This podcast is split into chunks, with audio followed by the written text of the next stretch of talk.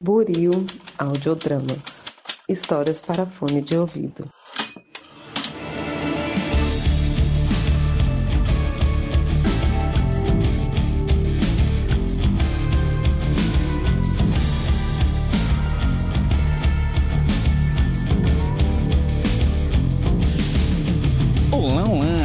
Você que acaba de sintonizar em mais um episódio aqui da Rádio Oslo. Seja mais uma vez muito bem-vindo. Eu sou o Thiago, vulgo James, e hoje vou apresentar um cinco coças más, mas dessa vez falando acerca de cinco coisas a se enaltecer acerca da série de The Sandman. E para isso eu não estou sozinho, até porque eu sozinho não daria conta do recado, preciso de uma galerinha aí de respeito, né? Mas e falando em galerinha de respeito, vamos começar por ela, essa lufana que você respeita, Heloísa Angeli. E aí, pessoal, tudo bem com vocês? E além disso, outro convidado, meu, essa ficha do Bruno aqui só aumenta, gente. Ele é jornalista, roteirista, escritor, podcast, candidato à prefeitura de Passa 2, além de ter uma vinheta própria. Assim que toca aí pra gente, DJ. Senhoras e senhores. Com vocês, Bruna. Você.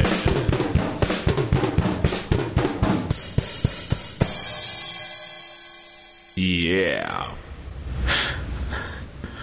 Pode falar, Bruno, sua vinheta já tocou. Ah, tá, eu achei. Você tava esperando o DJ, que dó. É, eu, eu Isso partiu no meu coração. Eu queria, eu queria ter esse controle, mas é só no ao vivo. Só, se vocês estivessem aqui comigo, eu conseguia fazer isso. No, em off é, é só essa vergonha de pausa bizarra. Mas pode falar, Bruno. E aí, gente, muito feliz de estar aqui mais uma vez. Atrasei todas as gravações aqui da rádio por compromissos de campanha, mas, mas consegui chegar, consegui chegar. Vamos falar dessa série. Você é um homem humilde. Você mesmo vai lá na praça de Passa 2 distribuir santinhos, que é uma coisa meio antiecológica, mas a gente entende, é por uma causa maior aí.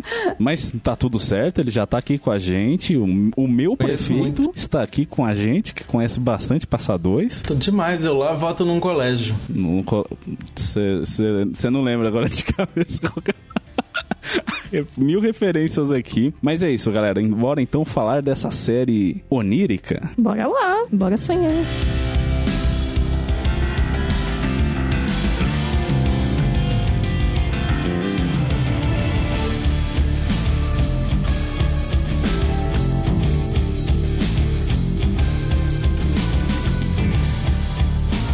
Como primeira coisa, se enaltecer acerca dessa série, a gente vai comentar, antes de mais nada, acerca do elenco, passando por alto acerca de alguns dos nomes principais da série, começando, é claro, pelo protagonista, interpretado por Tom Sturridge, que é quem faz o Morfeu, ou Sonho, ou Sandman, né? Ele tem mil nomes aí ao longo da série, depende com quem ele tá falando. O que, que vocês acharam da atuação dele? Não sei, eu acho, eu acho a atuação dele interessante, mas eu acho que talvez a escolha da direção talvez tenha sido fazer uma interpretação do Sandman um pouco mais, é, não sei, Kirsten Sturtizada, assim, mas ele é mais blasé do que eu imaginei que o Sandman fosse ser, assim. O Sandman tem um pouco dessa atmosfera, mas ele também tem uma, uma brutalidade, uma, uma, uma mas uma maldade que o personagem em si não, não me transmitiu, assim. Não tem esses momentos dele olhar, assim, porque no quadrinho tem muito isso, né? Então, tem momentos que o rosto dele fica completamente nas sombras, assim, aquele olhar bem de vilão. É um personagem que não é um herói, né? Então eu acho que a atuação dele é meio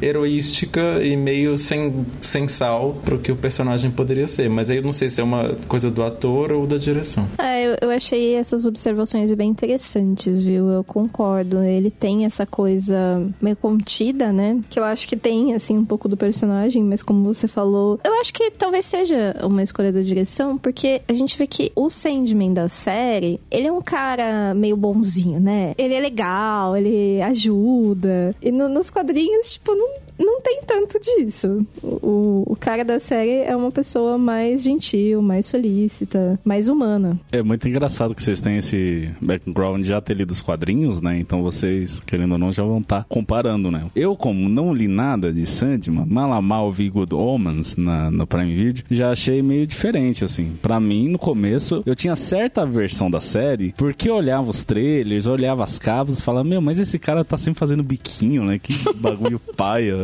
Que é essa cara de bunda dele de sempre, né? Confesso que isso me afastava um pouco da série, mas vi todo mundo enaltecendo. A Elo vendeu bastante pra mim também, né? Até o momento que eu comecei a ver e, assim, me apaixonei por ele. Não, não tem outra palavra. Eu acho muito incrível é, as expressões que ele tem. E, assim, tem uma galera reclamando que faltou efeito especial nele, né? Ele realmente parecia uma coisa mais divina, né? Ele é um dos perpétuos e tal. Não sei, pra mim funcionou muito, assim. Acho que pela palidez, pela magreza. Inclusive, ainda quero perguntar se o Neil Gaiman tem alguma brisa com personagens extremamente magros, porque o Crowley do Good Omens também é extremamente magro. Isso me causa estranheza. Acho que é a, pro- a caráter, a propósito. Mas, enfim, de qualquer forma, eu gostei muito. A gente vai comentar mais pra frente acerca de cada um dos arcos. Mas logo que ele fica preso lá, né, por 100 anos e tal, como ele não expressa qualquer reação frente ao que todo mundo tá falando e tal, e ele tá sempre com aquela cara de puto e tal, e eu, não sei, eu, eu, eu gostei muito, assim, dos penteados dele também. Ele é a cara do, do vocalista do The Cure, achei isso muito bacana também, né, essa, essa referência visual Ele é dele. gótico. Ele é gótico. Ah, o tom de voz dele, mano, que bagulho incrível, assim, baixou o Christian Bale, o Batman do Christian Bale nele, mas ali funciona, sabe? É muito legal isso. Ah, Curti. meu, que show, hein? Você, você gostou muito. Interessante. Mas quem sabe se eu tivesse lido os quadrinhos e falar, não, ele é muito, muito bonzinho, né? Não sei. Não, não, eu, eu assim, eu quero muito, assim, pensar na série como um produto à parte dos quadrinhos, né? Tipo, com certeza existe uma ligação, mas a série é série. Mas isso que você falou dos efeitos, eu achei legal que eles deixaram só a maquiagem. Porque, assim, é um personagem bem esquisito, né? Tipo, é complicado de você representar. Mas eu acho que funcionou, assim. Ficou a maquiagem, aquela coisa meio. Meio adolescente gótico, assim, e funcionou. Pra mim, tá show, tá ótimo. Eu achei a escalação dele maravilhosa, porque ele realmente tem essa aparência meio andrógena, uma aparência meio inumana, assim, né? esse ator. Não sei se eles também ressaltaram um pouco isso na maquiagem, né? Mas eu não acho ele um, um mau ator de forma nenhuma, eu só acho as escolhas pro personagem talvez um pouco ruins. E eu acho que ele, ele se contém um pouco, eu acho ele meio micro-expressivo numa série que é muito. Ele tá hiper- uma interpretação um pouco realista demais pra uma série que é um, um desbordar, assim, das coisas. Não sei se ele precisava ser. Acho que ele podia ser um pouco mais teatral, assim, em algumas reações. Talvez por isso eu tenha sido. É, é que eu acho que ele foi mais pra uma linha melancólica, assim, né? Eu sinto o tempo todo que ele tá num profundo pesar, assim, das eras e tal. E eu Não, e ele tem tá... essa vibe. Sim, e é uma coisa assim de que, pô, ele ficou 100 anos preso, o, o reino dele foi pro caralho, sabe? Tá, não, vamos, vamos comentar mais, mais pra frente quando a gente for entrar de fato nos arcos, senão a gente passa a noite inteira aqui só falando do Tom Sturridge. Vamos pro próximo aqui, que é um nome de peso que a gente tem no elenco, que é ele. Confesso que é um nome tão de peso que eu nem sabia qual era o nome dele, achei engraçado, que é Charles Dance, que é quem faz o Roderick Burgess. É o nosso Tywin Lannister presente aí. Mais uma vez, como sempre, nojento e insuportável, né? Incrível como esse cara não consegue fazer um, um mocinho uma vez na vida. Ah, mas não era pra ele fazer também, né? Então. teria, que, teria que tentar ver aí uma atuação dele de mocinho pra ver o que sai. Eu achei uma escolha maravilhosa, né? Porque já tinha essa raiva do Tywin Lannister. Somou aí com a do Roderick Burgess e adorei. Eu também não tenho nada a acrescentar, não. Achei ele muito, muito bom no papel. E embora o papel seja meio curto, né? Na verdade, é um personagem que. É simples, né? Um papel simples. Quando ele morre, eu fico, caramba, mas já eu esperava mais dele, assim, né? E não, uma coisa bem pontual, assim. Que nem o do próximo nome aqui, que é Gwendolyn Christie, que é quem faz a Lucifer. Eu lembro de ver muito material, muito material de divulgação com ela. E aí, outro elemento que me afastava da série, porque eu achava muito paia ela com aquele cabelo. Eu já não sou muito fã da atriz e ainda via naquela caracterização também me incomodava. Mas até o momento que a gente chega no inferno, eu já tava comprado pela série, né? E achei ela ok, assim. Não achei nem que ela arrasou, nem que ela estragou o personagem, né? Só achei que foi, foi ok. O jogo não segura, assim, sabe? Não, eu, eu gostei da atuação dela, assim. Não foi uma coisa que, nossa, que tocante, que Lúcifer incrível, vou lembrar para o resto da minha vida. Mas eu achei ok, eu gostei. Gostei muito dos figurinos. O cabelinho talvez nem tanto. Mas eu gostei muito dos figurinos. Eu, eu- e né, ela é super autona e tal. Eu achei que ficou legal, assim. É, eu, eu reclamei inicialmente do cabelo, mas é justamente porque ela é um anjo, né? Então tem a ver assim. E os figurinos, as asas, são um show à parte. Achei bem Nossa, massa, eu, né? eu curti muito os figurinos. Eu sei que não é bem isso que a gente tava falando, era do elenco. mas ela ficou tão bem naqueles figurinos. Eu gosto dela, eu vou com a cara dela. Gostei dela no, no Game of Thrones também. Também, é, assim, foi um rostinho que eu gostei de rever aqui nessa série. É, eu acho que ela, ela como, bom, não vou, não vou, não vou me alongar no que a série faz com Lucifer, mas a interpretação da atriz, eu achei ela super bem no papel. Eu acho que ela tem essa, essa coisa de transmitir um aspecto bem angelical, né? Essa faceta do, do- dessa calma, assim, ela é muito, ela é muito. E aí eu acho que nela funciona a coisa de ser o gesto mínimo, assim, né? A raiva dela é muito mínima, o as emoções dela são muito mínimas, como se dá essa impressão de que nada, nada, já ia falar nada molesta, tô, tô super Nada internacional. abala, né? Mas nada abala a, a Prefeito internacional. Parece até que não tá no Brasil, né? Que coisa louca. Não é, menino? Mas sim, eu concordo. É, eu só, é mais uma coisa inicial, assim, porque ela em Star Wars é, é uma participação pífia. Não gostava Nossa, dela nem muito como lembrava. Nem lembrava. Então, mas é. Não, aqui ela entrega bem. Eu só acho que é meio curta, assim. E, enfim, vamos seguir com Você achou meio nomes. curto? Porque assim, eu acho que se a série continuar, né? E acho que vai continuar, foi, foi bastante, eh, teve bastante sucesso. Acho que veremos mais dela, né? Ah, sim, é, dá toda a cara lá no final, né? no- que ela vai voltar com. Enfim, próxima atriz aqui é a Kyle Ra, que faz a Rose Walker. Ah, eu achei ótimo, né? Que ela foi a Rose. Eu gostei do lookinho, esse lookinho das mechas que ela tem, tem nos quadrinhos também. E foi legal, né? Porque nos quadrinhos é uma garota branca, aí na série eles colocaram essa atriz, que é uma garota negra. E ficou muito bom, assim, nossa, eu achei que ela entregou uma Rose bastante cativante, sabe? Manteve a mesma vibe da personagem, mas eu, eu acho até que acrescentou, assim. Eu espero que a série continue, né? Pra gente ver mais dela. E, e, na verdade, eu quero que você comente, porque você comentou uma coisa aqui muito interessante, que eu acho que não é à toa. Na verdade, eu tenho certeza que não é à toa. O que eu, eu, coloquei aqui no roteiro que ela parece ser mais nova do que realmente é. É. Tanto que a gente vê um, um salto temporal na história dela, né? E o irmão dela envelhece, mas ela não. Pois que é. Tem coisa aí? É isso? Não sei. Será que teremos mais uma temporada para poder descobrir? Ou eu poderia ler os quadrinhos também, né? Queria vergonha na cara e ler os quadrinhos. Não, não é vergonha na cara, assim, eu acho que... Assim, quando eu soube que a série ia sair, eu fiquei um pouco relutante, porque tem muitos produtos de adaptação que eles pegam, assim, o nome de um negócio famosinho, e é só o nome, né?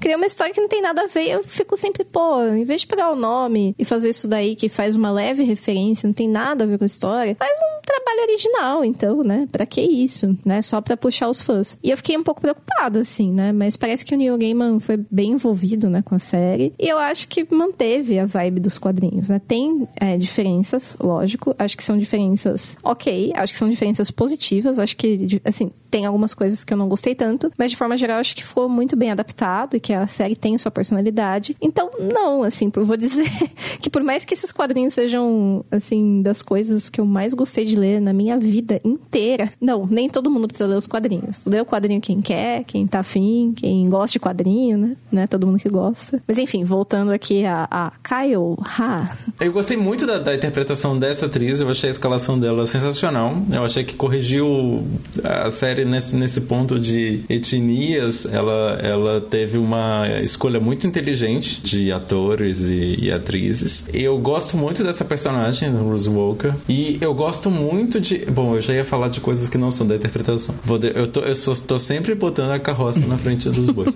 Mas. Não, da- mas pode pondo conforme eu vou podando, se eu achar que não, não é cabível. Pode ficar à vontade. da interpretação dela, eu acho que ela é muito eficiente nisso de transmitir essa certa hum, inocência que a personagem tem, né? A personagem é meio, não sei, é, é como se fosse assim, uma garota meio Alice, né? No País das Maravilhas. Ela é meio perdida nisso. E eu acho que ela, foi, ela transmitiu muito bem isso. Essa pessoa que é meio estrangeira num lugar totalmente fantástico e que vai descobrindo como é que as coisas funcionam. Assim. Gostei bastante dela. Próximo nome aqui da lista é a Gina Coleman, que é quem faz a Johanna Constantine. Fiquei chocado que é Constantine e não Constantine.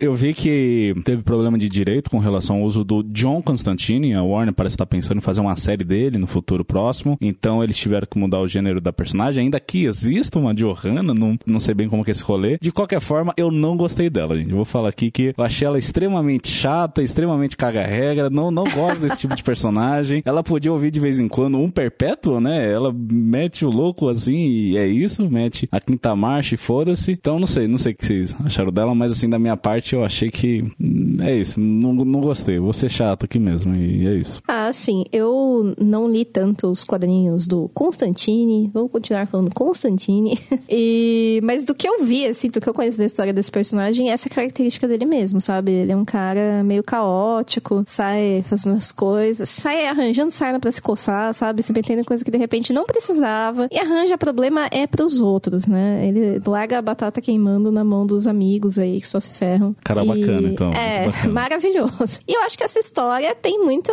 né? Se pega, né? O que acontece ali na série. E não sei, eu não me incomodei com a atriz, não. Não foi algo que, nossa, né? Super memorável, mas pra mim cumpriu, assim. Não, não achei irritante. E eu acho realmente que, que você não curtiu são, são coisas do personagem mesmo, viu? O Bruno, que manja mais aí dos quadrinhos, poderá confirmar ou rejeitar a minha impressão. Eu, do, do Constantino, eu, sei também muito pouco. Também eu, não eu se lembro- empolgou com o Constantino. É, eu, eu lembro mais dele por causa daquele filme que tinha. Era, era o Tom Cruise, eu acho que adaptou. O Keanu Reeves. Não, é o Keanu Keanu Reeves. Reeves. Keanu Que Reeves. inclusive vai voltar. Gente, pra quê, né? John Constantine, americano, e aí, tipo, Sim. vai voltar. Vendo a adaptação da série, eu acho que também as pessoas implicaram muito com, com a personagem, especialmente por essa mudança de gênero. Porque o, o personagem é muito um Deadpool desse universo, assim, né? Ele tá jogando com. Ele tá zoando com todo mundo, ele não se importa muito com as consequências do que ele faz. E nessa transição, acho que as pessoas implicaram muito com ela por causa dessa mudança de gênero da personagem. Não é o meu caso, tá? Eu não tenho nenhum problema com o fato dela ser mulher. É só mais questão da- das atitudes da personagem do que o gênero em si. Por favor, não cancelem o Thiago, gente. Sim. Eu tô só... eu não, mas eu acho que a interpretação dela condiz muito com a personagem, mas aí eu acho que também tem um problema que aí não sei de novo se é direção ou se é a escolha da própria atriz, que é essa insinuação que ela fica essa coisa, uma tensão meio sexual que tem entre o Sandman e ela, que eu achei absolutamente desnecessário e aí sim não tem muito a ver com o personagem pra nada. E aí eu achei que nisso se perdeu um pouco, mas aí eu acho que também é uma coisa muito mais de direção do que de elenco, porque não é ator que decide muito bem isso, né? Tanto que no começo eu achei que eles eram um casal, né? Daí pra ela ter todo o arco com a namorada dela, que não vê muito tempo, mas enfim, isso já é outro rolê. Vamos para o próximo aqui da lista: Boyd Holbrook, o nosso querido Coríntio, colecionador. Quem aí não é colecionador, não é mesmo? Eu adorei esse, esse ator. Adorei, acho que ele combinou muito com. Também ele, ele, ele, ele casou muito bem com um personagem que é até um pouco fácil de, de, de, de se interpretar, eu acho, né? Esse cara meio louco, meio sedutor. É um lugar que os atores conhecem bem de fazer, mas ele. ele eu acho que ele fez perfeitamente, assim, o Corinthians funciona muito bem na série, como esse personagem, assim, nesse galã. Embora o ator em si não tenha, acho que é um grande mérito dele é isso, né? Que ele também não é um ator, assim, que você olha e fala, poxa, que cara lindo. Mas na, e, bom, o personagem também não é lindo, né, gente? Se ele tirar o óculos, a gente pra... Mas, mas, mas a, a interpretação que ele dá é muito eficiente em ter esse, esse arco, assim, dessa coisa meio sexy. Nossa, sim. Esse, eu acho que esse sim ó, ó, foi uma atuação que destacou muito pra mim, sabe? Porque nos quadrinhos eu tinha esse personagem, eu não gostava muito dele, inclusive. Achava meio, ai, nossa, esse cara aí, né? E na série ele ganhou mais espaço, teve aí mais espaço de tela, e eu acho que valeu muito a pena, porque esse ator entregou muito, assim, ficou muito bom. Mas espaço ficou bem mais explicado também o personagem, porque a gente vai Sim, chegar lá nos ficou- defeitos. É, cara, eu acho que sim, porque eu acho que na medida em que ele acabou tendo mais espaço, é, eu acabei também gostando mais dele, não só porque o ator é, foi incrível, mas porque a história dele acabou ganhando mais dimensões, né? Eu sigo o relator, achei ele incrível, achei extremamente carismático, ao ponto de um momento assim falar, tá, mas e se a Rose com ele é tão ruim assim, se, se, se esses universos se só cruzarem? Queria passar um pano pra ele. É, pô, posso, posso, na tranquilidade aqui, passar um pano pra ele, porque é isso, ele é sedutor, é carismático, enfim, sem palavras. A próxima da lista é ela, Vivienne Achiampong, que é quem faz a Lucienne. Ah, então, eu curti bastante a atuação dela, curti ah, essa personagem na série, né? Achei que ficou bem legal, que ela fica assim, mais independente, mais crítica. E eu gostei tanto que eu tava relendo os quadrinhos, aí eu parei, né? Dali um tempo saiu a série e eu voltei pra terminar minha releitura. E aí eu levei um susto quando eu não encontrei ela nos quadrinhos também. Marcou bastante, assim, achei, achei muito carismática também. Foi uma atuação que se destacou bastante. Eu gostei muito dessa atriz. Eu achei, achei que ela, ela ganhou com tudo, né? Ela, ela se transformou nesse personagem que é a coisa que a gente gosta de. É um dos poucos personagens que dá pra torcer o tempo todo, né? Sério, né? Você torce o tempo todo por ela. O próximo aqui, eu confesso que eu não fazia ideia, explodiu minha cabeça quando eu pôs na pauta. O Stephen Fry tá na série, como assim, gente? Sim, ele é o Gilbert. o Gilbert ou Fiddler's Green, assim que tá em inglês? É o verde, é o verde Fiddler's do Green. violinista. Como assim? O que, que tem a ver? Não, e, e assim, como eu contei pra vocês antes, eu estava um pouco relutante com essa série, justamente por essa tradição aí de a gente acabar virando fãs pessimistas com as adaptações, né, que não, nem sempre são legais e tal. E como eu comentei, é, um, é- é uma série de quadrinhos muito querida pra mim, sabe? É um negócio que eu gosto muito, então eu realmente queria ver uma série só se ela fosse muito legal. E eu tava assim, ah, vejo, não vejo, vou esperar um pouco. Quando eu vi que tinha o Stephen Fry como Gilbert, eu botei na hora, mas eu dei play na hora. Caramba, que da hora. Sim, foi o sabia- que me sabia ganhou, assim, eu adorei, assim. Gilbert, assim, foi trazido à vida mesmo, encarnado pelo Stephen Fry. Eu gostei muito porque ele tem todo um ar de um, de um Sir britânico, assim, mas não aquele, ca- aquele cara que é almofadinha, mas de um jeito massa, assim, sabe? Eu achei muito legal a inserção dele na série também, e aí até descobri que ele era um dos é, sonhos, né? Eu acho que no caso dele é sonho. Que, que desapareceram, eu falei, caramba, que massa. E é muito legal o conceito dele que ele não é propriamente uma pessoa, senão um lugar. Eu achei Ele é isso um muito lugar. legal também. Nossa, isso é muito maneiro, né, meu? Eu vou divergir um pouco porque eu acho que esse ator, bom, talvez polêmico demais, mas eu acho que ele não, ele ele entrega mais ou menos sempre o mesmo pra mim. Eu não acho ele, não acho Ele ele, é, um ruim. cara, ele é um cara repetitivo. Ele é o cara, o, o- o Victorian Gentleman. Exatamente. Tem razão. O Stephen Fry é o Fry. Ah, mas eu acho que encaixa. Eu acho que é, você, sei lá, precisa de um pedreiro parrudo, chama o cara que faz o, o, o punicheiro e é isso. Ser- sabe, ele é o personagem pra aquele papel. E eu acho que tá valendo. Que nem, ó, o próximo da lista aqui, o David Fulis, que é quem faz o John Burgers, que é um puta ator, mas eu acho que ele sempre tá naquela medida, e é só mais o alinhamento dele, assim, que, que norteia pra um lado pro outro, que, que vai ser o personagem, porque ele é o nosso Remo Lupin. E é muito louco porque ele tá numa outra série que é Fargo. Não sei se vocês chegaram a ver a terceira temporada de Fargo, ele é o vilão dessa série. E tem vários momentos que eles fazem claras alusões como se ele fosse um lobo. E eu acho muito louco porque ele lembra um lobo. E aí, indo mais pra frente, tem uma outra série que se chama Big Mouth. Se chegaram a ver Big Mouth. Que ele é. Nossa, eu não lembro qual que é o nome do conceito do personagem, mas ele é meio que as inseguranças dos adolescentes. E novamente, ele tem a mesma forma lupina. Então eu acho muito louco isso, assim, de associarem ele é, sempre com lobo, como lobo e tal. Não querendo desmerecer, porque aqui eu acho que ele tá sensacional também. Eu acho incrível a prosódia na fala dele, assim, no jeito que ele entoa as coisas aqui. Eu achei muito legal isso. E como ele é pilhado com esse negócio da mentira e tal, né? Como isso marcou ele, porque a mãe sempre mentia pra ele. E o arco dele como vilão achei, achei sensacional. Gostei bastante dele. Melhora toda a série pra mim.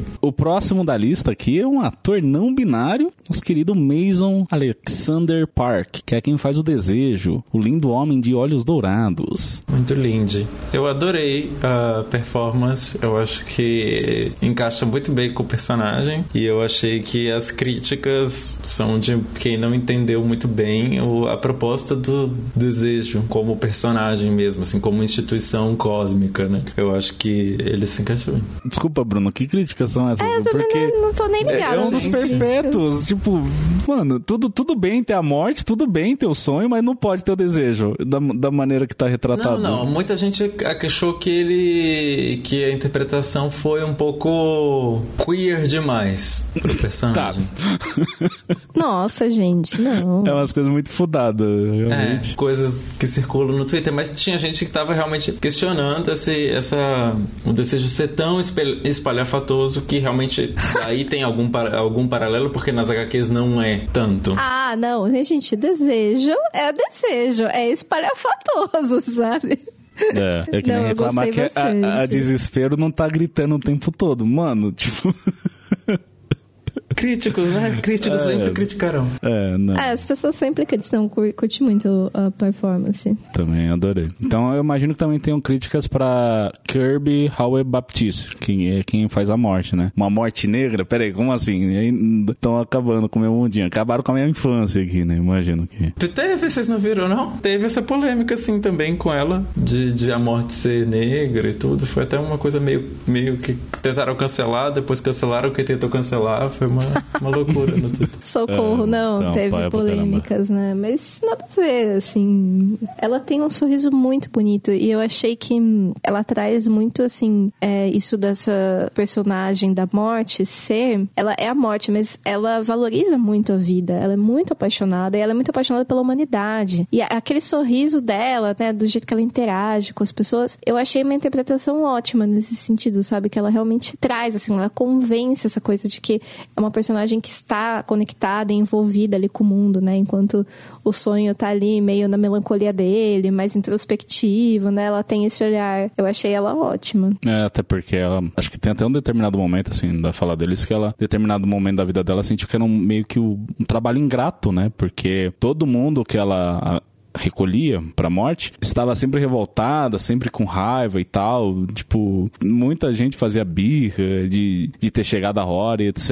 E a maneira como ela, ela foi lidando pouco a pouco, assim, e como ela sempre tenta fazer a passagem da maneira mais branda e mais, mais tranquila possível, né? E quando eu morrer, eu espero que seja assim, né? Seja uma passagem boa, suave, legal. Sim, com certeza. A Tem uma- série... Ah, perdão, Thiago. Não, pode falar, eu já ia encerrar aqui. Não, o que eu ia falar que a série não aborda muito isso, mas eu acho muito interessante que a, a morte seja. A morte, quando ela aparece para alguém na- nessa mitologia do, do New Gaiman, ela tem a aparência mais tranquila e acolhedora possível, né? E eu acho muito legal que tenham escolhido essa atriz e ela, e ela transmite muito isso, né? Ela tem essa. Embora ela não mude de forma, né? Nenhum perpétuo muda tanto de forma quanto deveria ser para uma adaptação mais plausível, assim, mais ipsis literis da HQ, mas ela, ela transmite muito isso, essa, essa atmosfera da, da calma, do, do é, ela tá uma fina flor da personagem. sabe? Tem um último nome aqui que eu faço questão de comentar, que é o Patton Oswald. Porque ele faz o Corvo, né? Faz o Matthew, o segundo Corvo. Meu, eu queria ter o agente desse cara, porque é inacreditável, assim. Eu acho, eu odeio, eu simplesmente odeio esse ator. Ele tá em tudo que é série. Pô, você odeia ele? Eu, eu acho ele extremamente insuportável, assim. Mas, Ah, não. Em defesa do próprio... chateada. Em defesa do próprio, aqui ele tá legal. Aqui eu gostei dele como corvo e tal. Tem uma frase dele que eu acho muito foda que é Dreams don't fucking die, tipo, pra motivar o, o sonho, né? Eu achei muito legal essa construção gramatical aí dele na série. Mas aí, o que vocês acham do Patton Oswalt? Eu Esse gosto hate muito meu é desse gratuito? ator. É não, isso? é, é gratuito. Eu gosto muito dele. Eu gosto muito do lance lá que ele terminou o livro da esposa dele, né? Que é sobre true crime. Esse livro acabou é, resolvendo aí um crime. Eles acharam uma pessoa que tinha cometido crimes seríssimos há muito tempo, graças ao livro. Então, assim, eu tenho muito carinho. E eu já gostava dele no Agents of Shield, né? Já gostava muito dele. Acho, acho ele muito fofinho, carismático. E aí vi, eu gosto de True Crime, acompanhei essa série aí, achei muito legal também. Gostei. Eu sempre gosto de reencontrá-lo. Ao contrário de você, sempre que ele tá, eu fico, ah, que bom que ele está aqui. Eu sou o rei dos sonhos. Governo o reino dos pesadelos.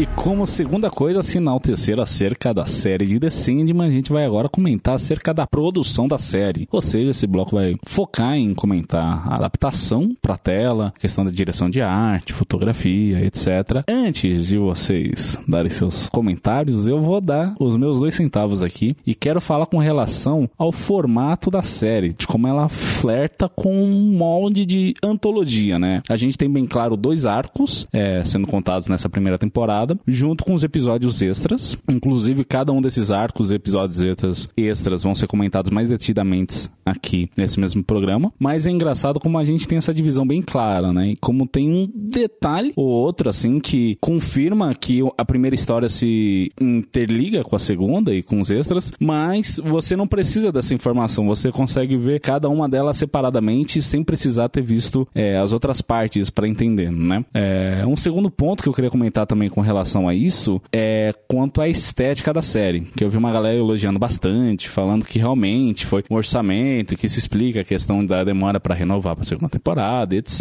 não sei o que. Mas para mim, é, não é que a série seja feia nem nada disso, mas eu acho que ela é ok. Não, me salta os olhos assim. Eu falo, não, é uma coisa diferente, essa fotografia, esse uso de cores, essa paleta de cores, etc. É assim, a parte dos efeitos especiais estão ok, realmente são verossímeis, mas eu acho que é isso, é uma coisa meio padrão de série da Netflix, sabe? Não, não é de saltar os olhos e tal. Não, essa coisa dos efeitos eu acho que funcionou bem, eu, eu gostei, né? E é um, é um negócio que poderia ficar muito brega, essa coisa de sonho, né? Mas acho que deu certo, foi como você falou. E assim, não tem uma coisa super experimental, né? Acho que ali no episódio dos gatos muda a, a estética da coisa, né? Um negócio mais animado ali e tal. O que é interessante porque os HQs são muito experimentais. Especialmente as capas. Gente, não precisa nem ler, ler os quadrinhos. Você, ouvinte, que nem liga pra quadrinho, vai dar uma olhada nas capas. É muito diferente, é muito legal. E, mas eu acho que a série funcionou bem, assim, né? Acho que talvez não tivesse tanto espaço para ser experimental nessa série. Então, na adaptação pra TV, sabe? Eu, eu gosto muito desse quadrinho, pensando, pensando no quadrinho que deu origem, porque de quadrinho ele tem muito pouco, né? Ele é, um, quadros, linhas não tem quase nunca, né? As páginas são muito fluidas, elas são muito. Então realmente era muito difícil trazer isso pra tela. É impressionante. Não, assim, eu acho que até seria possível, mas eu acho que sendo um negócio que eles já estavam investindo tanto, talvez coisas experimentais são experimentos. pode dar certo, pode não dar. E definitivamente não agrada a todo mundo, né? Então, acho que eles acertaram em fazer uma coisa assim, menos experimental e mais fácil de todo mundo curtir, com efeitos legais, bonitos e tudo mais, né? É bonito, mas é um bonito genérico. Eu acho que é nisso que a gente termina. É, né? exato. Bonito genérico. Eu falando disso, de erros e acertos de adaptação, enfim, eu fiquei muito pensando em. Bom, primeiro, essa. Já juntando com, com o que o Thiago estava falando, que eu acho que falta muito pesadelo na série e falta pesadelo visualmente, assim. ficou muito bonito genérico. É, ficou muito né? bonito genérico e o feio não apareceu, assim. Quando, quando vai no. Eu lembro a primeira vez que eu vi os, os quadrinhos do Sandman, a, a, o que mais me marcou, eu li há muito tempo, eu não voltei a ler pra ver a, a série, não. Mas eu lembro, até hoje lembro muito da chegada do, do Sandman ao inferno, porque é uma coisa, assim, são duas páginas gigantes, assim, que é uma coisa que dá vontade de moldurar, assim. É uma... Tem muita coisa para se ver ali. E o inferno é um deserto, na série.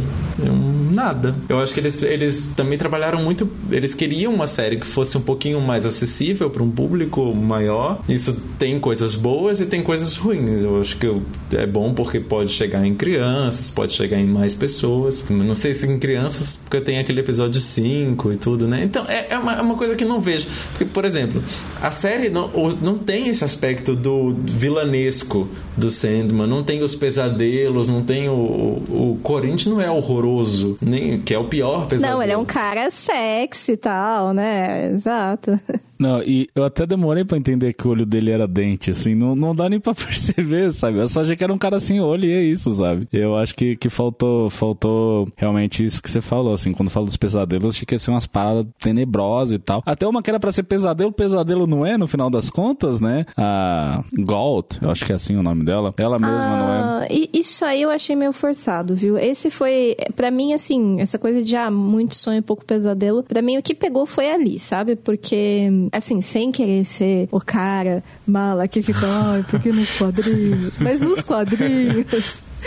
Esse rolê é muito diferente e eu achei que ficou meio piegas, assim, sabe? Que ela tinha lá o rosto da, da mãe falecida, do garoto, não sei o quê. Eu achei, eu achei, assim, muito piegas, mas muito, muito melodramático, ai, não sei o quê. Não, não precisava, sabe? Foi borboletinha demais ali, borboletinha colorida, colorido e bonitinho Ela padrão. ganha né? asa de borboleta no Ai, final, gente, tá ligado? não, assim, E, não. e antes, só uma coisa, antes do Bruno conseguir um raciocínio, eu falei com relação ao formato, mas é óbvio que te- ele flerta com antologia. Esqueci de falar o meu veredito com relação a isso, que eu acho muito foda, achei muito legal. É uma coisa que tem muita gente enaltecendo justamente porque é um caminho muito legal pra se seguir aí, né? Que é meio que uma coisa dos quadrinhos também. Ser fechado em arcos e tal, e ter essa coisa de antologia, eu acho que seria legal de, de ir por essa linha, assim, que, que eu gostei bastante. Eu acho que é um- uma, uma forma diferente de se apresentar o produto, né? Nem totalmente antológico, como, que é, como é Black Mirror, Love, Death and Robots e coisas, e nem uma coisa mais tradicional como todas as outras histórias, sabe? O meio termo acho que, que casa bem.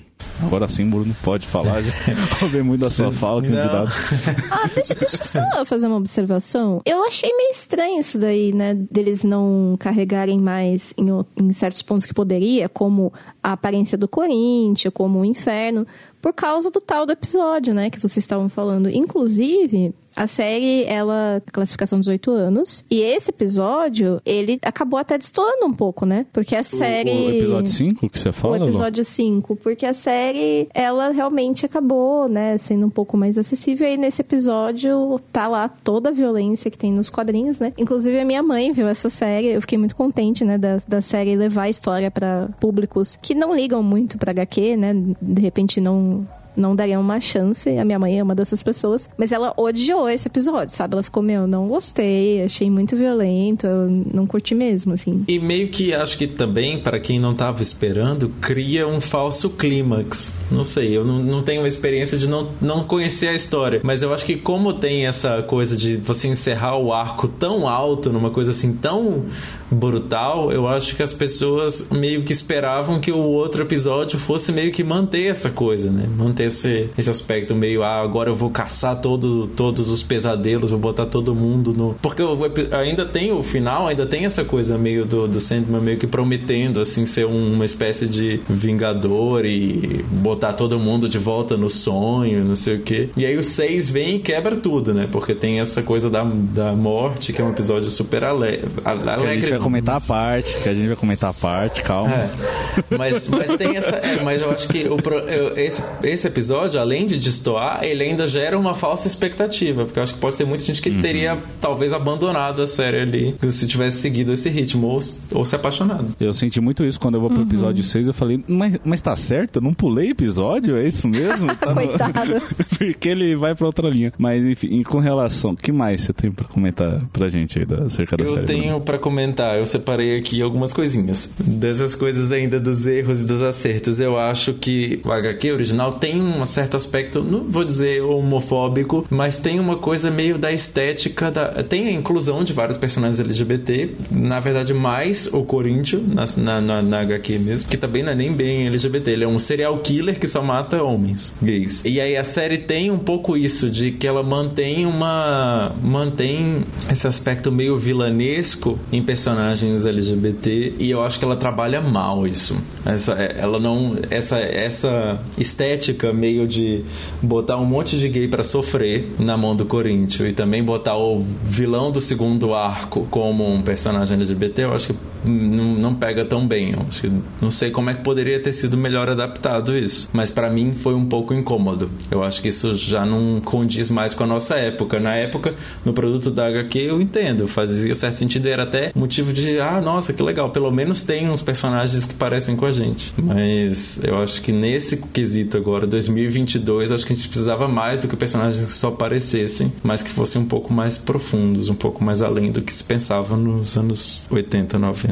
E outra coisa que eu também achei que eu queria comentar, e é agora já de um acerto que eu acho que eles fizeram, porque aí eles adaptaram bem, foi tirar um pouco da sexualização de algumas personagens. Tem várias personagens que são muito sexualizadas na HQ de uma maneira exagerada, assim. A própria Rose Walker, ela é bem sexualizada na HQ, ela parece nua em algumas cenas, ela meio, meio gratuito, assim. E especialmente em um dos episódios extras, que é o da Calliope, não sei se eu falo ou não já, eu espero. Esse, esse ponto você pode comentar, assim. Porque a Calliope na, na HQ é uma... Ela é brutalmente, assim, explorada sexualmente, assim. Ela só aparece nua, há várias... Ela fica nua o tempo todo, né? Caralho. Nunca dão uma roupa pra essa garota. Nossa, o frio que essa menina passa. Ela é- só aparece nua. E, é- e é, esse- e é muito explorado também a coisa do. Não é só uma sugerem, uma sugestão de que ela foi estuprada, mas é uma coisa muito, muito quase gráfica, assim, o tempo todo. É engraçado esse, esse detalhe no, no episódio extra, acho que a gente pode comentar, porque, enfim, que eu vi que teve gente que não soube se ela se houve o estupro ou não. Porque é, é tão subentendido que, que houve, ou, ou não, que teve gente que não pegou, assim, sabe? Nossa, tô- eu tô muito surpresa. Não esperava por isso. Mas eu acho que, bom, pelo menos isso é. Isso para mim não foi ruim. Eu acho que o que eles fizeram foi muito bom, né? Não, sim, com toda certeza eu acho que. É, não, não sei, né? Pra mim tava muito claro. Uhum. Eu sempre fico incomodado quando tem cenas muito explícitas, assim, de estupro, sabe? Eu acho que, que na maioria das vezes não condiz, sabe? Eu lembro muito claramente do episódio do Sopranos, desculpa aí pra quem assistiu Sopranos, mas tem uma cena que a terapeuta do Tony é estuprada na escada e, assim, é só muito Gente. desnecessário, sabe? Vai, vai até o fim da coisa e é uma violência gratuita, sabe? Não, não acho que faz sentido aquela cena tá ali. É, que nem a gente tem da série agora, já é mais do que suficiente, sabe? E eu, e eu vi pouca gente comentando isso, mas eu achei muito acertada a adaptação da Calliope na, na, da, na série, porque na HQ realmente é muito. É um, um, para mim é uma das piores, um dos piores números, porque é um número exclusivo esse, eu acho. 17, sei lá, 16. Que ela aparece realmente, sabe, sabe essas poses de super-heroína dos anos 80, assim, que tá sempre com as costas super encurvadas, assim, pra mostrar a bunda, pra ficar mostrando os seios. E ela tá chorando, assim, apertando os seios. É uma coisa muito bizarra, assim. No, no- Nossa, que horrível, gente. Meu Deus. Vou, vou ter que reler. Depois vocês vejam essa que eu, eu lembro bem dessa por isso, porque eu detestei. Essa foi quando eu abandonei da primeira vez que li. Ah, você deu, deu uma parada. Foi a partir desse, desse número.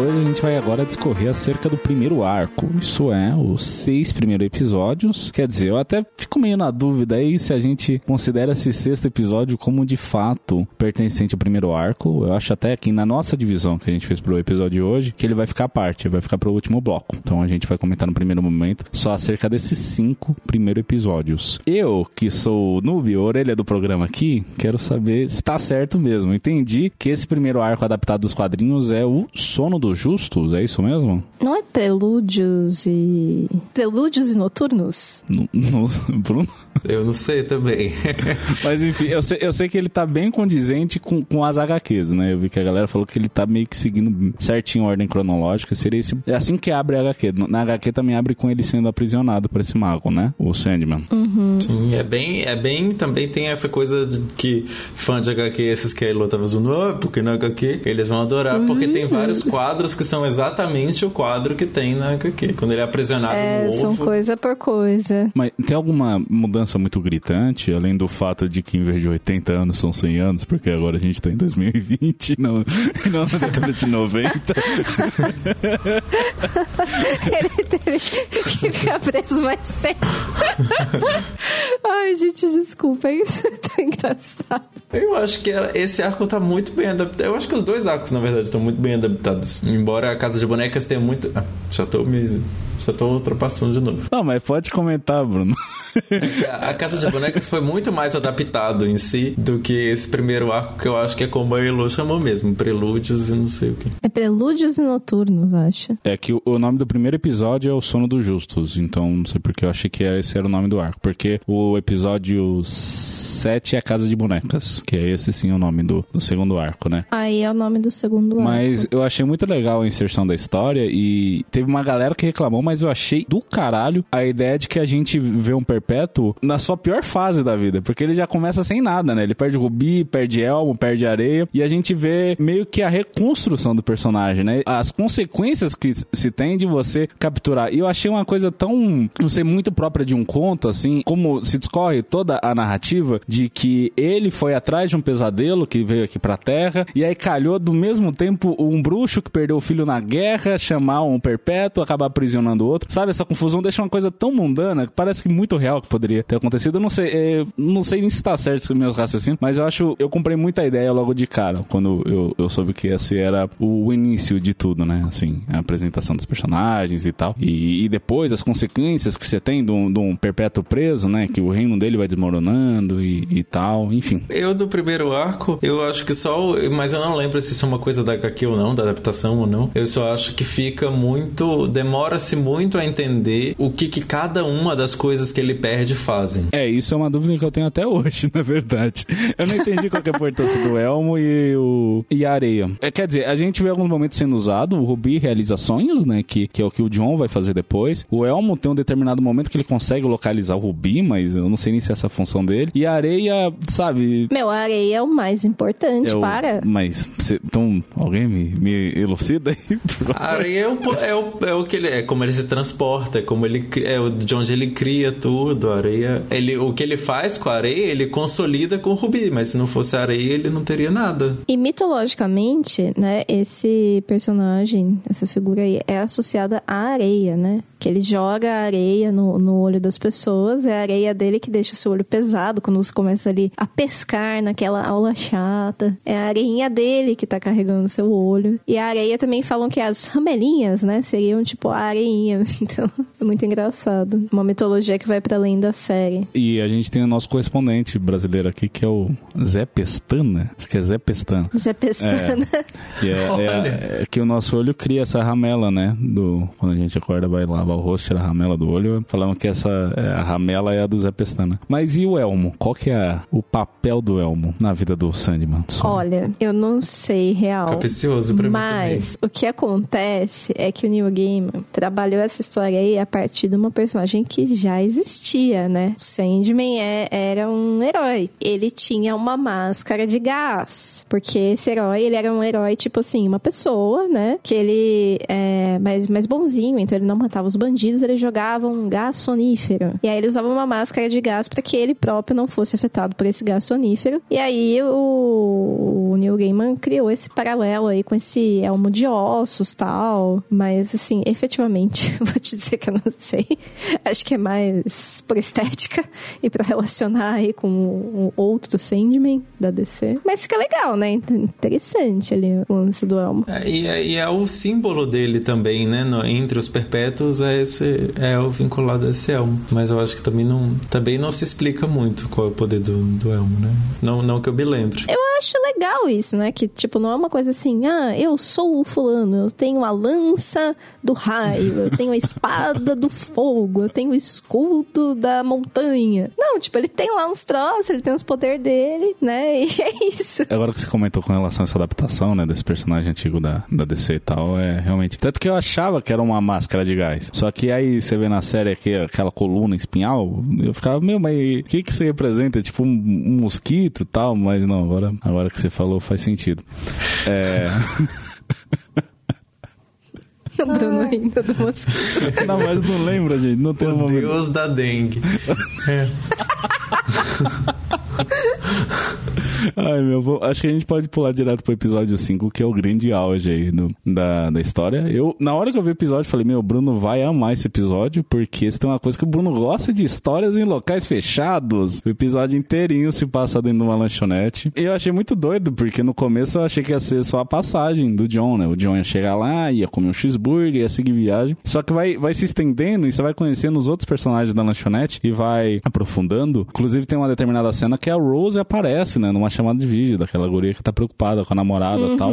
É ali o primeiro momento que, que a gente vê ela e, por isso que a gente vê que tá tudo interligado. Olha só, mas você não precisa dessa informação pra entender se, se for ver Casa de Bonecas, enfim. Ah, cara, mas é muito legal que elas são amigas, Não, né? com toda certeza, achei, achei muito legal. E ó, vou dizer uma coisa, porque eu não aguento. é Spoiler. Pequeníssimo spoiler. Uhum. Essa namorada ainda vai aparecer. Essa ex-namorada, né? Que elas tinham terminado. É, até porque a, a guria morre no final, né? Sim, ela morre, ela morre. Inclusive, essa, esse episódio descamba muito rápido, né? Porque começa todo mundo transando, que já. Uma coisa. Inclusive, eu achei que tava todo mundo sonhando. Eu não botei fé que, que a galera realmente tava. Que ela realmente tava fazendo aquelas Sim, coisas. mas e aí, pro um segundo momento que eles começam a se mutilar, a outra fura os olhos, tipo, nossa, sabe? Eu, inclusive, eu fico, a- fiquei até meio. Não entendi essa. essa o que fez motivar, sabe, da galera se mutilar. Se, a que ponto que chegou a, a verdade nas pessoas pra elas fazerem isso, enfim. Se vocês conseguiram captar, me elucidem mais uma vez, por favor. Ah, não, pra mim foi mais de- dele sair torturando as pessoas e sugestionando elas a fazerem essas coisas, sabe? Não acho que, não acho que a verdade é que no fundo todo mundo queria ficar se cortando, saca? É, eu também acho que não. Eu acho que o,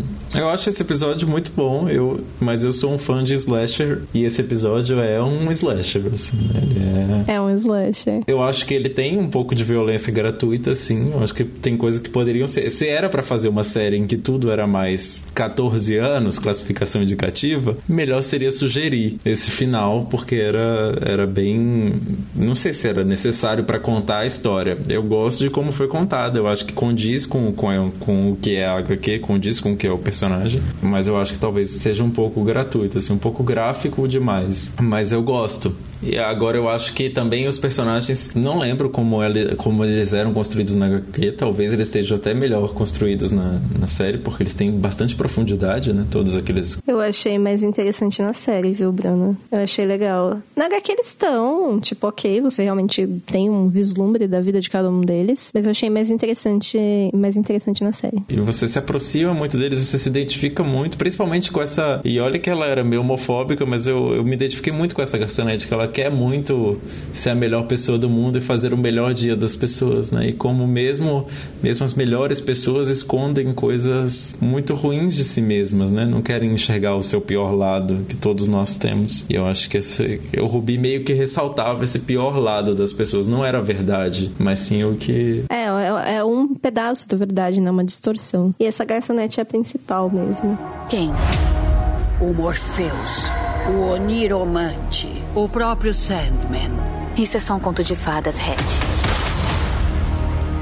Não é um conto de fadas. Ele voltou. Bom saber. Como quarta coisa, a gente vai obviamente agora falar acerca do segundo arco, que corresponde aos episódios de 7 a 10. Como eu já cantei a bola lá atrás, é o arco Casa de Bonecas. Vou, vou, vou tocar essa bola. Eu acho que a Casa de Bonecas em si não tá bem adaptada. Ixi, polêmica, polêmica. Eu gosto da, da série, eu acho que conta muito bem as coisas, mas a Casa de Bonecas, pelo que eu lembro, ela tem uma atmosfera tão gótica, que é o que tem Sandman inteiro, né? O Sandman inteiro é muito gótico, a morte é super gótica. Mas os personagens, esses, esses coadjuvantes todos, eles têm um aspecto muito monstruoso na HQ também. Você o tempo todo tá pensando que qualquer um deles pode ser o pesadelo, qualquer um deles pode ser um sonho, porque aquelas gêmeas, elas têm umas coisas bem bizarras. né? Não são gêmeas, mulheres. Elas né? colecionam aranhas. É, na HQ elas têm uma aparência meio monstruosa mesmo. Os personagens têm uma coisa meio. E eu acho que isso ajuda muito a contar essa história, porque ela. Você fica o tempo todo esperando. Acho que a revelação no final de que um deles é um sonho, na verdade, perde um pouco da graça, porque os personagens ali, todos poderiam, na HQ como eles estão retratados, todos poderiam muito bem ser sonhos ou pesadelos, assim. Eles têm um aspecto meio grotesco. assim, que eu acho que se perdeu num, numa estética mais realista que eles escolheram para esse arco. Mas, em defesa do arco, o Corinthians tá muito melhor adaptado, conta-se bem melhor aquela história, porque eu, eu me lembro de não ter entendido nada de como é que ele foi parar naquele lugar que tava todo mundo querendo matar todo mundo, negócio meio... E na série, acho que tá mais amarradinho, assim, tá mais... tá melhor abordada essa, essa questão. Mas a Elo leu mais recentemente, talvez você possa aportar mais. Olha, não me incomodou a galera, não. Porque, assim, eu não, não fiquei com essa impressão de que eles podiam ser sonhos ou pesadelos. Assim, eles são muito bizarros. Todos eles. O Hal, que é o dono da casa, acho que é a única pessoa que passa uma vibe normal, né? Na Ah, tá. HQ. Porque a- até ele na série, todo mundo ali me causou estranhas. Eu vou confessar aqui que mesmo na série todo mundo é meio, meio estranhão, assim, mas enfim. Não, mas na HQ você conhece, ele é muito simpático, depois você descobre que ele faz aquele show de drag e tal, e é muito legal. Mas é uma puta surpresa, assim, sabe? Porque você não tá esperando. Ele é um cara bem, bem genérico, assim, quando você encontra ele pela primeira vez. E as gêmeas, o que é muito bizarro é que elas usam véu, né? Porque quando a gente vê elas dormindo, você vê que são duas garotas normais, assim, não tem nada demais nelas. Mas elas ficam com o rosto coberto o tempo todo. E uma delas não fala, né? Só uma fala e a outra sempre cochichando no ouvido. Então é uma coisa, assim, muito surpreendente. Ela fala lá da coleção de aranhas. E a Barbie, o Ken, tipo, o que é aquilo, sabe? É muito esquisito, né? Tipo, esquisitíssimo. Mas eu achei que ficou ok, assim, na série. Eu acho que sabe o que acontece também? É difícil pra mim falar, porque a série me ganhou. Então, quando eu tava nessa parte, eu tava muito envolvida. E sabe quando você tá gostando tanto que você não tá conseguindo pensar muito, você não tá analisando muito? O certo mesmo eu, pra eu estar aqui era ter visto de novo, sabe? Com um olhar um pouco mais crítico, mas não, vamos ver aqui os aspectos técnicos, mas a vida acontece, não deu tempo. Espero que eu ainda reveja a série. Eu acho que vale bastante a pena, mas no geral eu achei legal. O que eu achei um pouco estranho foi a história hum, da bisavó da Rose, né? Porque, se não me engano, é que isso é um detalhe, né? Mas se não me engano, no HQ, ela é avó da Rose, portanto, mãe da Miranda. E isso é bem mais crível do que ela ser bisavó, sabe? Porque, tipo, beleza, ela passou um tempo absurdo, meio que em coma ali, com aquela doença lá da encefalite letárgica, mas, gente, bisavó, né? É muito terrível. É, mas acho que ele foi questão de querer bater com, com o tempo que. Ah, mas podia ter feito ela, ela nascer um pouco depois e... Ou, sei lá, teve a filha em outro momento. Porque aquela senhora não, não é uma senhora velha, né? Tem isso também. Tudo bem, ela, ela passou... Bom, não sei. Mas ela nem é uma senhora muito velha, sabe? Sim. tipo, gente... Que ela teria uns 110 anos, né? Na personagem, se É, fazer então, f- ficou muito, assim. Eu acho que podia ter, ter colocado Não, mas foi pouco sol, gente. Pou- Ela ficou o tempo todo dormindo na sombra, suave. Não, mas. Não, se for, se for ver isso, não tem nada a ver, né? Porque ela, ela é uma mulher forte, bonita tal. Tipo, uma pessoa que passou a vida daquele jeito, se você for ser muito realista, ela ia estar toda caquética, É verdade. acabada, né? Não acho que ela ia estar, por melhor tratamento que ela tivesse, não ia estar tão bonita, tão forte, sabe? Isso eu achei que ficou meio estranho, mesmo que você fale, ah, mas é pro tempo bater. Mas ficou esquisito. Não deu, assim, sabe? Não, não me engoli muito. É, com relação a esse segundo arco, uma coisa que eu vi muita gente reclamando, acho que faz sentido, é que enquanto o primeiro arco chega a quase ser frenético, assim, tá acontecendo muita coisa ao mesmo tempo, ele tá num, é, numa atuada muito boa, esse segundo ele dá meio que uma barrigada, assim. Eu acho que ele dá meio. Ele se estende um pouquinho demais. Não sei se vocês tiveram essa mesma impressão, mas eu acho que ele dá uma Não, desandada. cara, é uma história tão complexa. Ah, mas sei lá, que nem o arco da Lita, melhor amiga da, da Rose, eu pra mim, assim, tanto faz como fez, sabe? Eu pra mim não acho que acrescentou na história. É mais pra ter um impacto de que como vão os poderes da Rose, sabe? Que a mulher chega a engravidar na, na vida real, mas no mais, assim, sei lá, não, não me pegou, sabe? É, eu não sei se isso ficou muito legal, né, Bruno, da- do- dessa adaptação, porque no HQ essa história é um pouco diferente. Pode falar ou é muita implicância? É, Eu, eu acho que é bem diferente e ela é muito importante, né, também. Não, essa história é, É- tipo, é o que importa essencial pra é essa continuidade. personagem. Ah, sim, é, o resultado lá, né? isso que é o, resu- duro. o, o, o, o bebê vai ter impacto lá na frente. Eu vi o pessoal comentando com relação a isso. Sim, sim, é, acho que é importante. Mas eu acho que a construção da personagem, sim, sabe? Eu não consegui criar empatia pela Lita. Pra mim, achei tudo muito whatever, assim, sabe? Dela, com o marido falecido e tal. Não sei. Se tô sendo muito crica mais uma vez também com relação a isso. Talvez. É, não não sei. Eu achei que funcionou eles adaptarem desse jeito, porque na, na HQ, ela mora naquele sonho, né? Com o marido. Então ela não está no mundo real. Ela some grávida e depois ela volta grávida. ainda depois de muito tempo, né? Que é uma coisa estranha. Mas eu achei que eles conseguiram costurar bem, né? Porque senão, não sei, é muita história para contar. E, e, depois ela e a Rose desenvolvem uma relação. Mas na série elas já são amigas. Eu achei que isso foi positivo. E tirou a amiga dela, que não é a Rose, que é uma personagem coadjuvante. É, eu também gostei dessa adaptação. E eu, eu, a minha questão com, com esse arco, talvez eu, eu volto no, no, que eu tinha falado. Eu acho que falta para as pessoas se, se interessarem para isso, para quebrar essa coisa de, ah, é muito parado. É porque também falta muito pesadelo na, na, na coisa, né? Falta urgência, não sei, é uma coisa meio estática, assim, sabe? Ah, o vórtice vai vai destruir tudo. Aí o que que faz? Racha o piso. Poxa, só isso. É, tudo bem, é. né? A gente pode lidar é. com o piso rachado. O, o, primeiro arco eu sentia muito mais preocupação, mais urgência, assim, e, e, e, medo pelo, pelos personagens, sabe? Quem que ia morrer, quem que não ia, sabe? E no segundo eu não, não sinto essa ameaça constante. E isso que o Corinthians tá. O Corinthians, ó. O, o Corinthians Corinthians lá tá solto com, com o menino, gente, sabe? Mas não senti essa urgência que, que tem no primeiro arco, sabe? Por isso que eu sinto que é, o ritmo dele é mais, mais pausado, assim, sabe? É, gente, assim, eu, eu vi essa série com o meu marido, né, que não leu o HQ, e ele falou que é, achou muito absurda a ideia da convenção de cereais. Eu adoro essa ideia, mas ele falou assim, meu, por mais que seja uma ideia engraçadinha, não consigo, sabe? Isso é muito absurdo. Não dá, não me desce.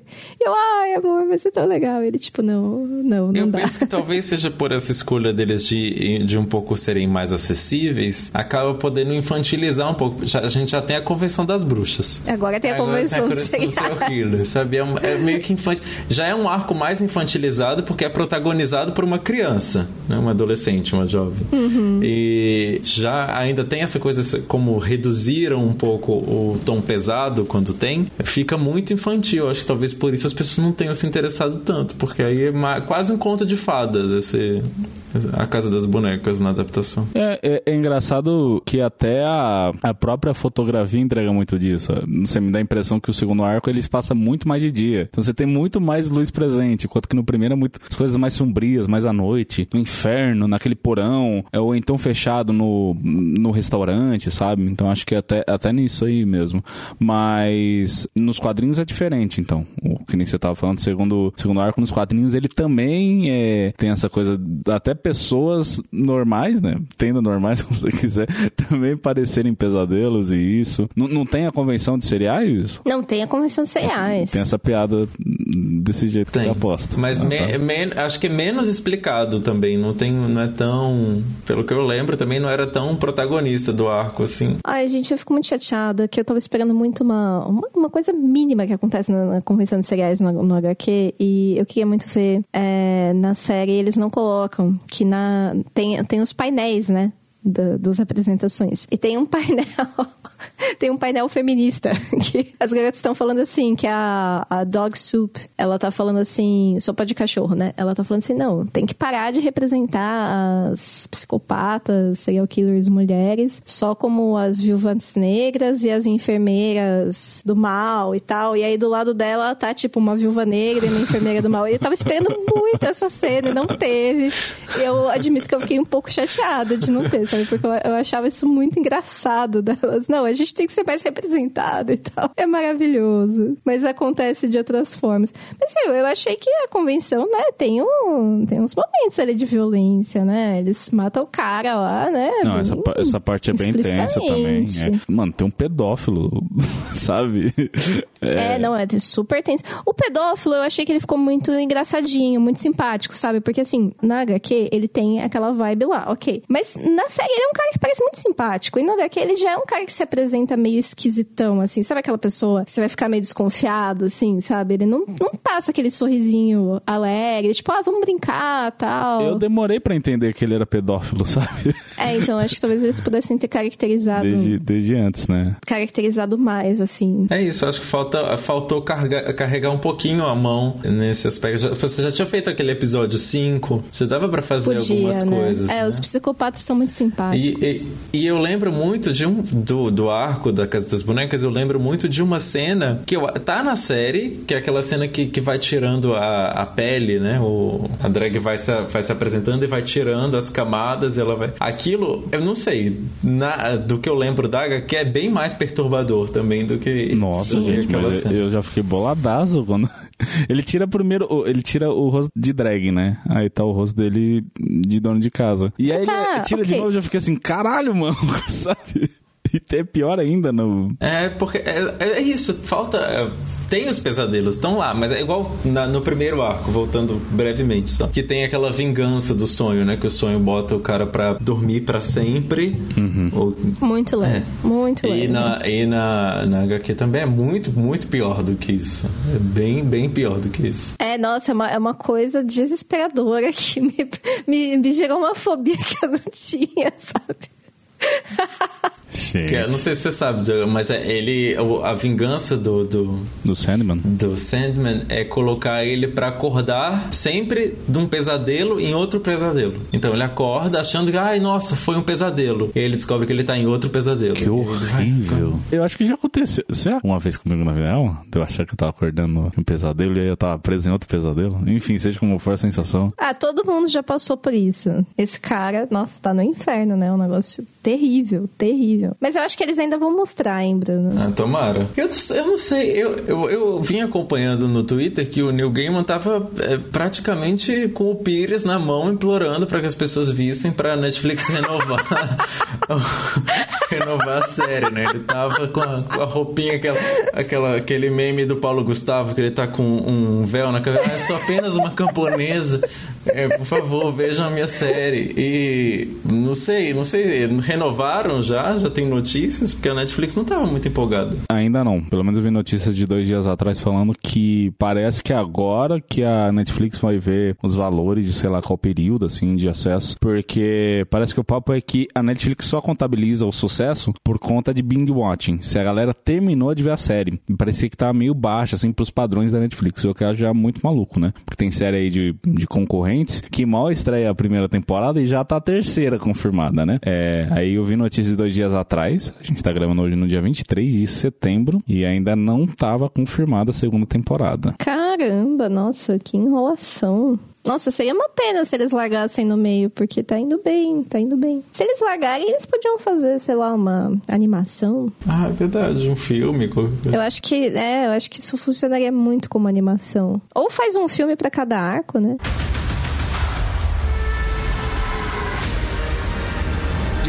Senhor, mas o seu reino, o palácio, não estão mais como o senhor deixou. Como passou tanto tempo ausente, o reino começou a ruir, a desmoronar.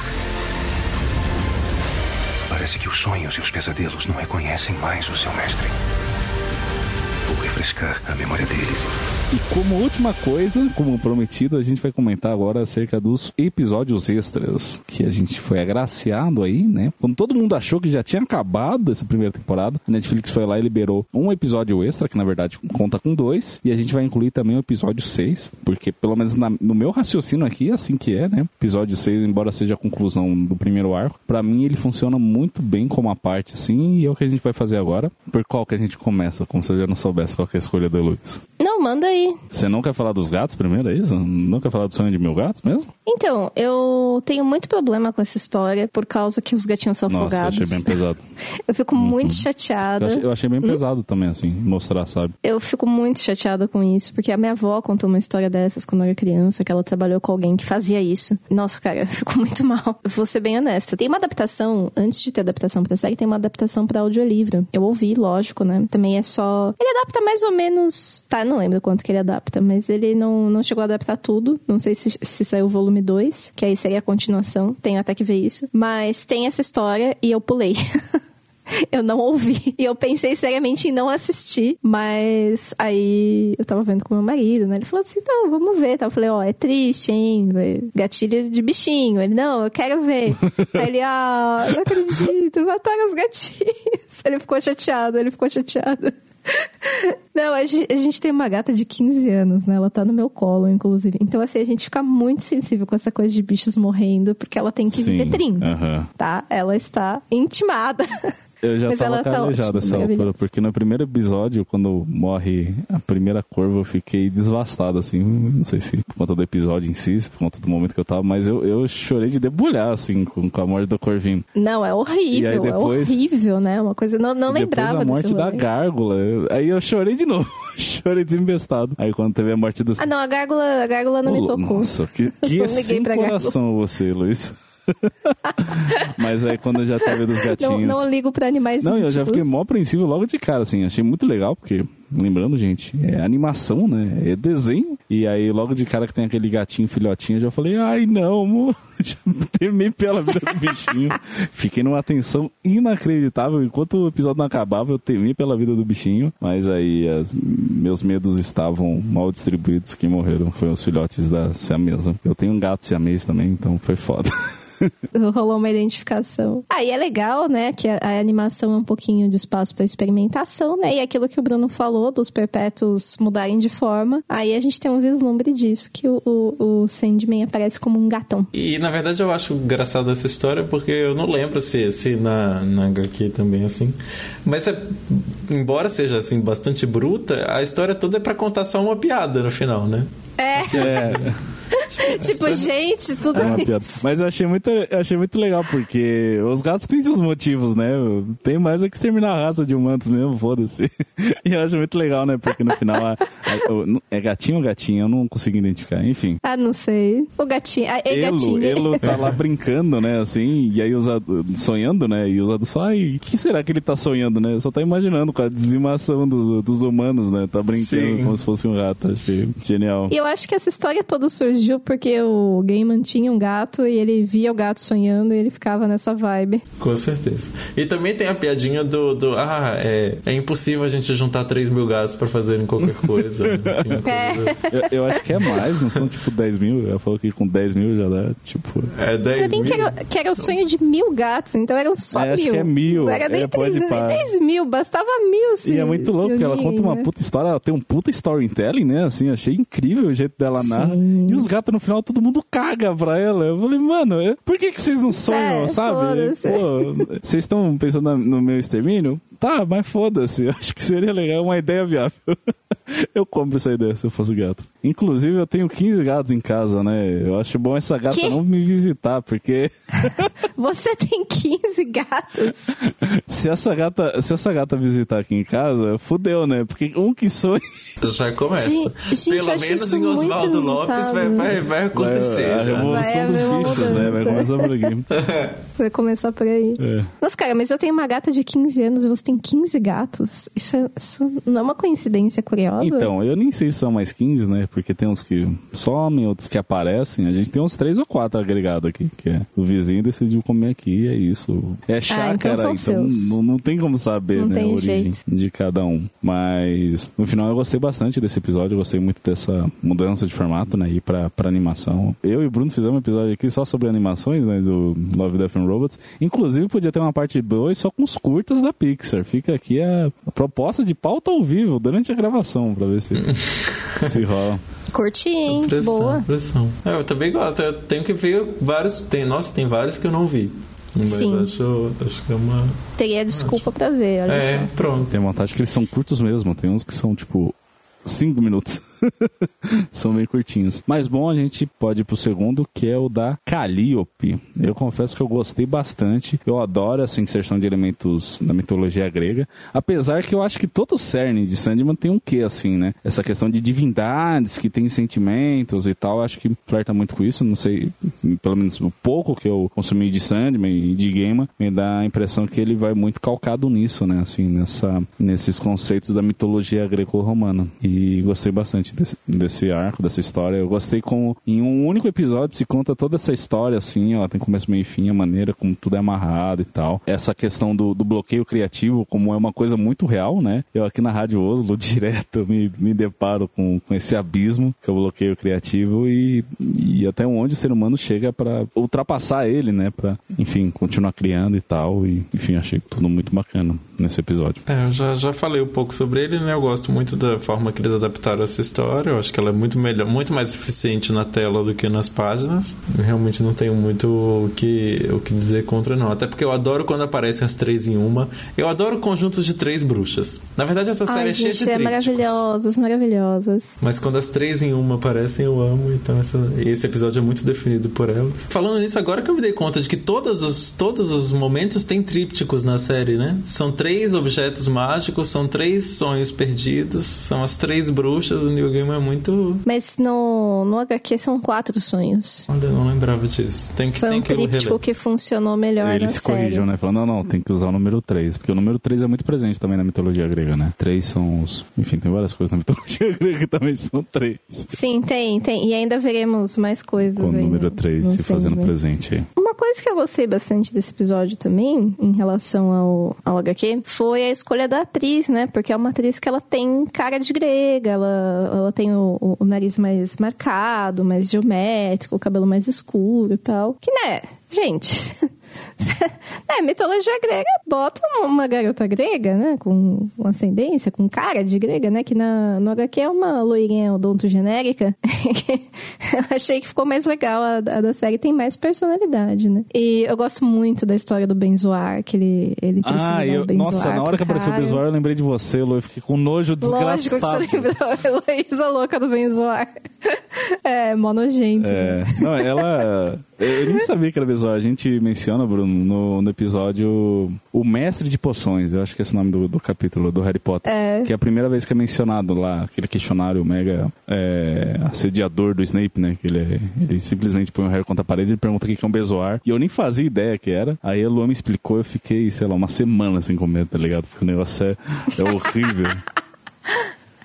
Eu contribuí pra sua dieta. Não, e é muito louco que o escritor. Gerando pesadelo. escri- Pra que, que aquele velhinho precisava daquilo? Ele olha assim com a maior admiração, o maior fascínio pro negócio que. E ele fala assim com, com gosto na boca, assim, né? Falando, você sabia que mulheres na ansiedade, não sei o quê, engoliam o próprio cabelo. E, gente, sabe, que, que, que passa na cabeça daquele velho? Aqui no, no, no Museu de Belas Artes de Buenos Aires. que- não estou em Buenos Aires, eu estou aí bem perto. Passa de dois. vocês, né? Estou fazendo minha campanha.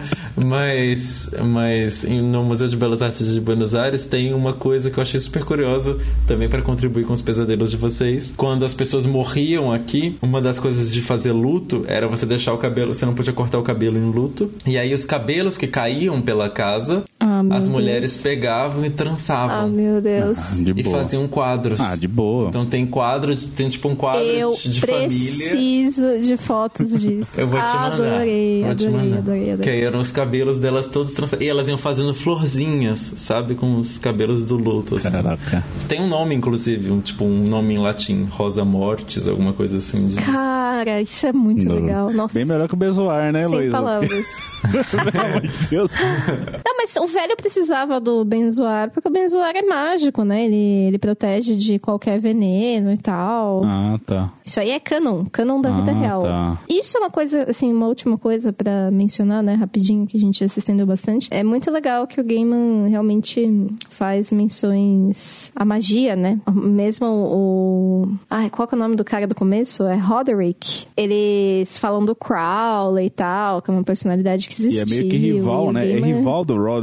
Ele é rival do Crowley, é, e tipo, ele bota umas coisas de magia que realmente vão de encontro com ah, as coisas que as pessoas acreditam sobre magia. A mitologia também, ele fala muito da mitologia grega, mas tem muita mitologia nórdica, tem um pouco de mitologia egípcia também, às vezes aparece, né? Tem muita mitologia cristã, com certeza, né? O próprio lance de Lúcifer, inferno. Então são várias mitologias. Eu gosto muito, assim, até de como ele integra todas essas mitologias juntas, né? Ele tem explicações aí pra isso. Mas vamos torcer aí pra ter mais temporadas. E os ouvintes que se empolgarem aí com essa exaltação podem procurar os quadrinhos, podem procurar livros de Neil Gaiman também, que se passam no mesmo universo, são muito legais, né? Com toda certeza. Mas ainda falta um último episódio. Elô, você tá com toda a cara de querer Opa, encerrar. manda ver, É manda tá ver. tarde, né? Logo, logo a gente já tá aí junto com o Morfeu, né? Gravando episódio do...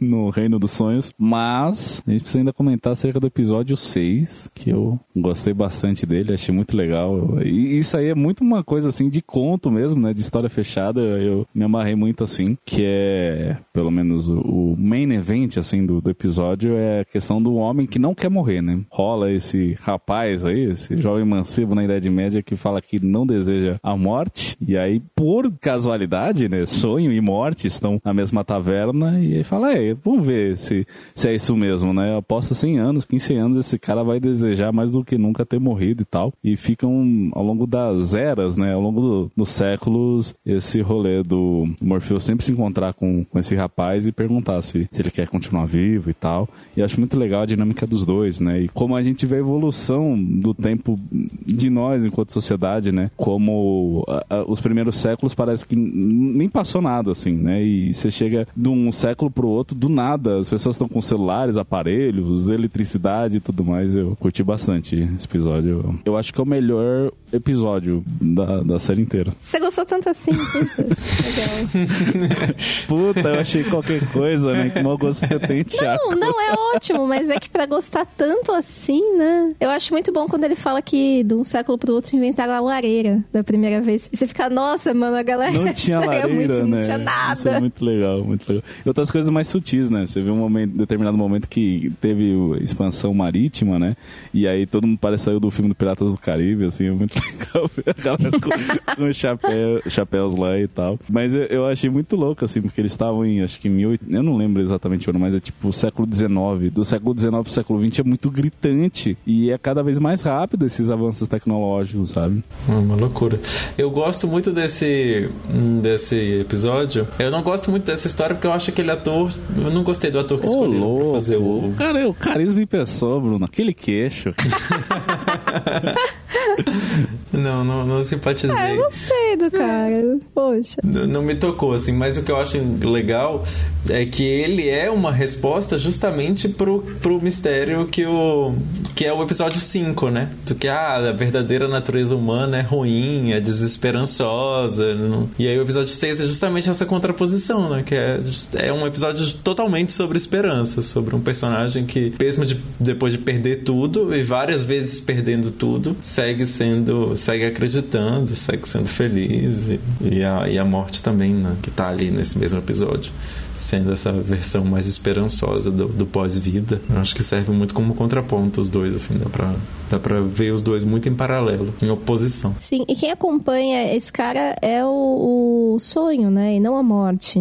E é justamente essa tentativa dele de, ah, de, de, tentar realmente criar uma conexão com os humanos, né, que a morte critica ele, né, ela fala assim, pô, eu tô aqui sempre interessada, né, neles, na, na vida deles, tal, como que você não tá? Você tá aí convivendo com eles também, né, eles é que fazem o seu reino e você nunca né, vai atrás. E aí ele vai atrás, né? A partir desse cara e dessa dinâmica toda. Eles ficam amigos mesmo. Eu acho isso muito, muito Mas legal. Mas só, no, só os 45 do segundo tempo, né? Que ele se torna amigo de fato. Pelo menos assim o Sandman pensa, né? Tanto que ele Sim. se ofende, né? Quando o outro tenta entender. Ele se ofende. Ele é um cara muito arrogante. Às vezes até, até beira até uma coisa assim meio... Que se, se torna avesso a ele, né? Porque é, o, é um anti-herói. Não, assim. e, e, na, e na série, como a gente disse, ele ficou mais bonzinho, né? No HQ, esse cara é um puta de um babaca, Uhum. né? Mas é um babaca que a gente ama, né? Gosta de acompanhar aí a história. Muito legal. Eu gosto também do, de como ele muda o visual. Porque a gente tá sempre vendo ele com aquele cabelo do, do vocalista do The Cure, né? E aqui não, tem vários penteados, vários figurinos. É, eu achei isso também muito legal, assim, de ver como ele vai se adaptando com o tempo, né? E eu, eu tinha esquecido completamente que nesse episódio que tem todo o arco da morte também. E é muito legal também todo essa história. E, e assim, eu já sabia que ela era a morte, né? Mas é legal que não dá de cara, assim, quem, quem que é quem ali, né? Porque e, o primeiro momento você até pensa, pelo menos imagino eu, né? Que você imagina com uma pessoa mundana, que por acaso conhece o sonho, etc. Até escalonando pra, por fim, se revelar quem é ela, sabe? Eu acho também toda essa construção narrativa muito bacana, muito legal. Não, à toa é meu episódio preferido. Apesar de eu não lembrar que era isso ah, desse meu, episódio. legal. Não é, não é importante, porque assim, eu como eu tinha lido, eu sabia a história, eu fui com outro olhar, né? Então é interessante eu ouvir isso também. Ah, super. Eu, eu, meu episódio preferido é o 5. então eu tô na, no Que- oposto. Que tem matança, desgraça, tragédia É. num lugar fechado, né? Por isso, Bruno. Exatamente, eu tô, eu tô por aí. Mas eu gosto muito desse episódio também, acho. Eu gosto, acho que como, como assim, como comentário final, eu gosto muito da série, gosto muito da forma como ela foi adaptada, embora ela tenha defeitos, acho que tudo tem defeitos e os defeitos não se sobressaem. Acho que o que, o que, Uhum, o que a série traz é é um bom produto, afinal, assim, bem fechadinho, bem interessante. E tomara que outras HQs desse, não só do New Gaiman, mas outras HQs mais experimentais cheguem a ser adaptadas, né? Pra gente não ficar só nessa impressão de que tudo no mundo é DC e Marvel. Nossa, olha, que os deuses de todas as mitologias ouçam seu apelo. Que isso seria muito é, que bom. façam melhores adaptações, né? Porque eu vi que deuses americanos mesmo. no- o, o Gaiman não estava diretamente atrelado à série e tal, e, e desandou. Good Omens eu, eu gosto bastante, eu acho bem divertido. Eu, e eu gosto muito dessa. Ah, o jeito que ele constrói as histórias mesmo. Eu não sei especificar muito bem, mas tem um quê, assim, do humor inglês, ao mesmo tempo que tem uma riqueza, e ele se apropria de uns elementos que são muito bacanas de, de mitologias, como, como a gente apontou aqui. E eu não conhecia o material do Sandman, né? Quando eu tive contato, eu achei muito legal, assim, tudo, né? O universo e tal, e o potencial que tem para as histórias que podem ser contadas. Então eu tô numa expectativa muito alta aqui. Tomara que renovem para essa segunda temporada, porque a gente tá nesse limbo, né? É incrível que depois de tudo, todo mundo falando ainda assim, a Netflix tá cogitando, mas eu vi que, que tinha um, um esquema que tinha uma cláusula contratual que caso a Netflix não quisesse renovar, o Gaiman tinha liberdade de levar o produto dele para outras plataformas de streaming para seguir com a história. Então, tipo, não tá vinculado ao catálogo da Netflix. Pode sair eventualmente. Tanto que é uma coisa da Warner mesmo, né? Achei muito louco, assim, porque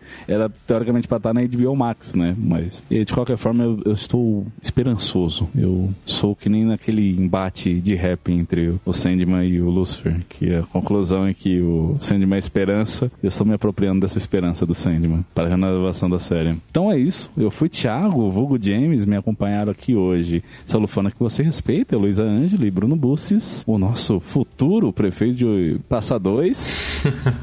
e você foi o nosso ouvinte. Tchau, tchau. Tchau, Tchau, gente. gente. Um abraço.